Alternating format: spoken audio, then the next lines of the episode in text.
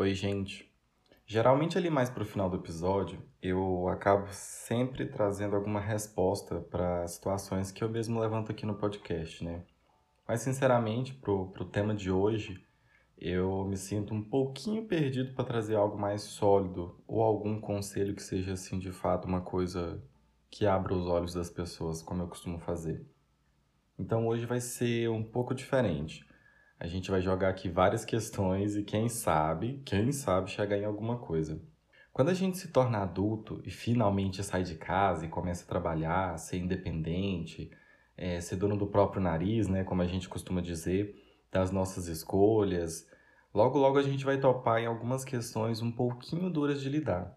Eu queria conversar aqui com vocês hoje sobre essa sensação ou percepção de que a vida das pessoas está andando e que a nossa não está.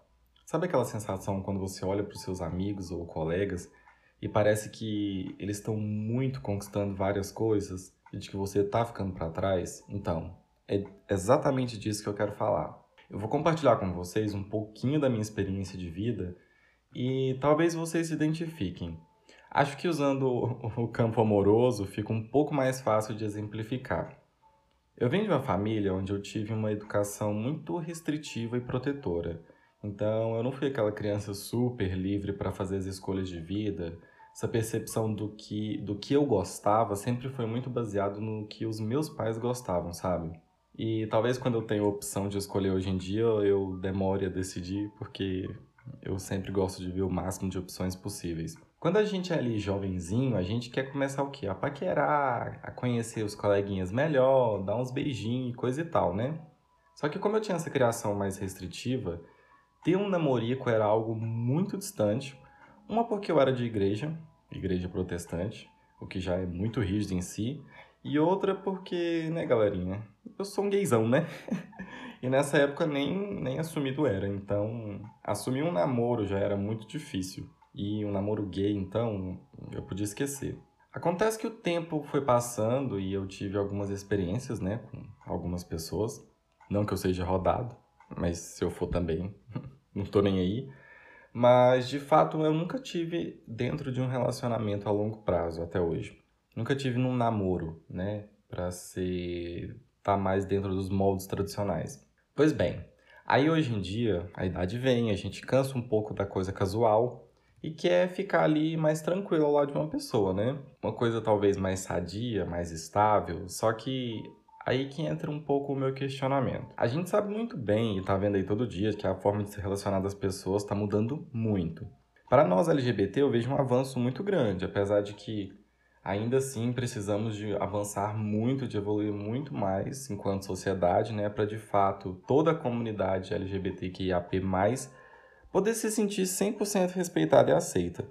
Mas, para mim, ultimamente, tem sido mostrado muito, eu tenho visto muito outras possibilidades de relacionamento, como, por exemplo, o relacionamento aberto, o amor livre, a não monogamia, como vocês quiserem chamar. Eu sei, eu sei que isso é um assunto deveras pantanoso e eu não vou entrar aqui no mérito de se é certo, se não é, a concepção de, né, de cada um faz o que quer da vida e nós somos livres enquanto sociedade democrata, pelo menos por enquanto. Então eu acho que cada um se relaciona da forma que achar melhor. É, o meu ponto aqui é que eu nunca me relacionei com ninguém nem aos moldes tradicionais. E aí hoje, nesse momento que eu tô mais aberto a ter um namoro e tal, quando eu chego nessa fase da vida de querer ter alguém do meu lado, coincide justamente com essas mudanças, sabe? Aí minha cabeça fica um pouquinho confusa. Eu vejo alguns amigos ou conhecidos que já passaram por alguns namoros e eu não. E hoje já vivem, tipo, outra realidade de relacionamento, sabe? E aí eu fico pensando, será que eu tô ficando para trás? Será se já não era para eu estar tá namorando? Isso fica ainda pior porque agora que eu fiz 25, eu tô vendo alguns amigos meus ou pessoas do meu círculo social tendo filho, casando, indo morar fora, ou sei lá, indo dividir apartamento com o namorado ou a namorada. E aí bate aquele pânico do tipo, puta que pariu, será que não era pra eu estar assim também? Mas que cacete. Felizmente ou infelizmente, a vida ela não tem um roteiro assim, né? Então a gente fica aí meio perdido, com uma grande interrogação na testa pensando, mas será se é, se é isso certo mesmo? Quando eu me deparo com esse tipo de situação, uma das primeiras sensações que me vem é a frustração. Assim, logo de cara.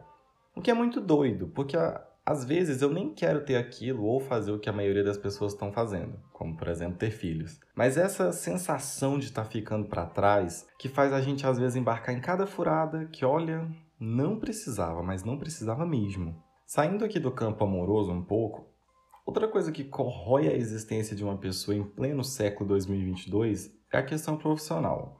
Eu não vou entrar aqui também no mérito da frustração com a profissão ou formação da faculdade, porque esse é outro vespeiro muito grande e eu pretendo falar disso mais para frente. Vamos focar aqui na questão da comparação mesmo. Por mais que a gente saiba que o sucesso profissional ele depende de vários fatores como sorte, momento de vida, experiência, indicação, oportunidade e por aí vai, por mais que a gente saiba disso, tudo é difícil. Pelo menos para mim, às vezes, processar que eu ainda não tô num lugar ou numa posição onde eu me sinto de boas é muito difícil, sabe? E a gente sabe que ainda é muito novo. Mas nossa, parece que tá tão longe as coisas e que vai demorar tanto até eu conquistar as coisas. E aí, quando você olha para o lado e tem alguém que, entre muitas aspas, aparentemente está tudo fluindo tão bem, tá conquistando uma promoção, tá virando, sei lá, um CEO de repente, e aí você volta para aquele beco escuro de novo que eu falei lá atrás, que é o lugar do porra, será se eu não deveria estar tá assim também? E isso corrói muita gente por dentro. Por fora também, de todas as formas. Crise de ansiedade, crise de identidade, é você se sentir diminuído, você achar que não tá fazendo o suficiente quando você já tá fazendo, sei lá, duas vezes a mais do que precisava, sabe? E quando a gente chega na questão do aquisitivo, então? Eu não gosto nem de pensar muito nisso. Para mim, essa coisa do, do poder aquisitivo me deixa um pouco mal. Porque acho que eu já falei disso aqui, mas às vezes é o seu primeiro episódio aqui, então vou falar de novo. Eu venho de uma família muito pobre. Tudo que a gente teve foi assim, com muita luta e tudo muito simples. Então eu nunca tive e ainda não tenho grandes luxos e tal. E às vezes ver as pessoas tendo acesso a coisas que eu talvez não tenha, desde criança, isso mexe bastante com a gente, sabe? Isso me causa, eu acho que para além da frustração, me causa uma sensação de impotência, como se a vida fosse curta demais e eu não pudesse ter acesso a várias coisas legais, sabe? É, galera, o clima do, do podcast agora lá em cima. Tá, mas eu não, nunca falei que isso aqui ia ser feliz, né? Sempre. Ok, pra gente não terminar isso aqui com um clima muito lá no, no lixão da mãe Lucinda, eu vou compartilhar o que eu tento, isso é o que eu tento dizer para mim mesmo quando eu tô nesse lugar de comparação. E às vezes funciona, às vezes não, né? É aquela coisa. Primeiro de tudo, eu tento reafirmar para mim mesmo que eu vivo dentro da minha própria pele. Puta papo de maluco agora. Mas é isso, eu vivo dentro da minha própria pele e é de uma injustiça desgraçada eu querer ter ou ainda viver o que outro vive. Porque eu não vivo na pele do outro, entendeu? Uma coisa que me deixa particularmente muito puto é injustiça, seja ela de qual tipo for. Mas a injustiça me deixa muito puto. Então, nessas situações assim de comparação, eu tento ali ter uma faísca, uma centelha de compaixão comigo mesmo. E tento não ser injusto. Tipo, de me cobrar demais sobre algo que eu não posso ou que a sociedade impõe que eu não, não deva fazer, sabe? Em resumo, é tentar muito colocar aquilo em prática do não medir a sua vida pela régua do outro, não olhar a sua vida pela lente do outro, porque aparentemente a outra pessoa está tendo acesso a coisas legais, a pessoa está evoluindo na vida. E quando a gente se compara, a gente deixa de olhar também os perrengues que aquela outra pessoa passa. Porque é humanamente impossível a sua vida tá, assim, 100% de boaça e você não se comparar e tudo mais. Né? Eu só acho que é, é muito complicado essa questão. É que nem eu falei, depende do quão na bad eu tô para esse, esse mecanismo que eu falei para vocês funcionar.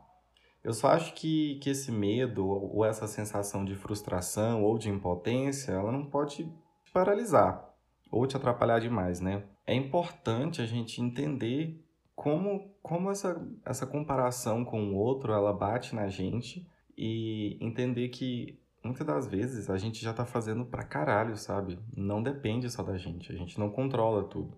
Bom, eu falei que não iam ter muitas respostas, isso aqui talvez funcionou mais como um desabafo, sei lá.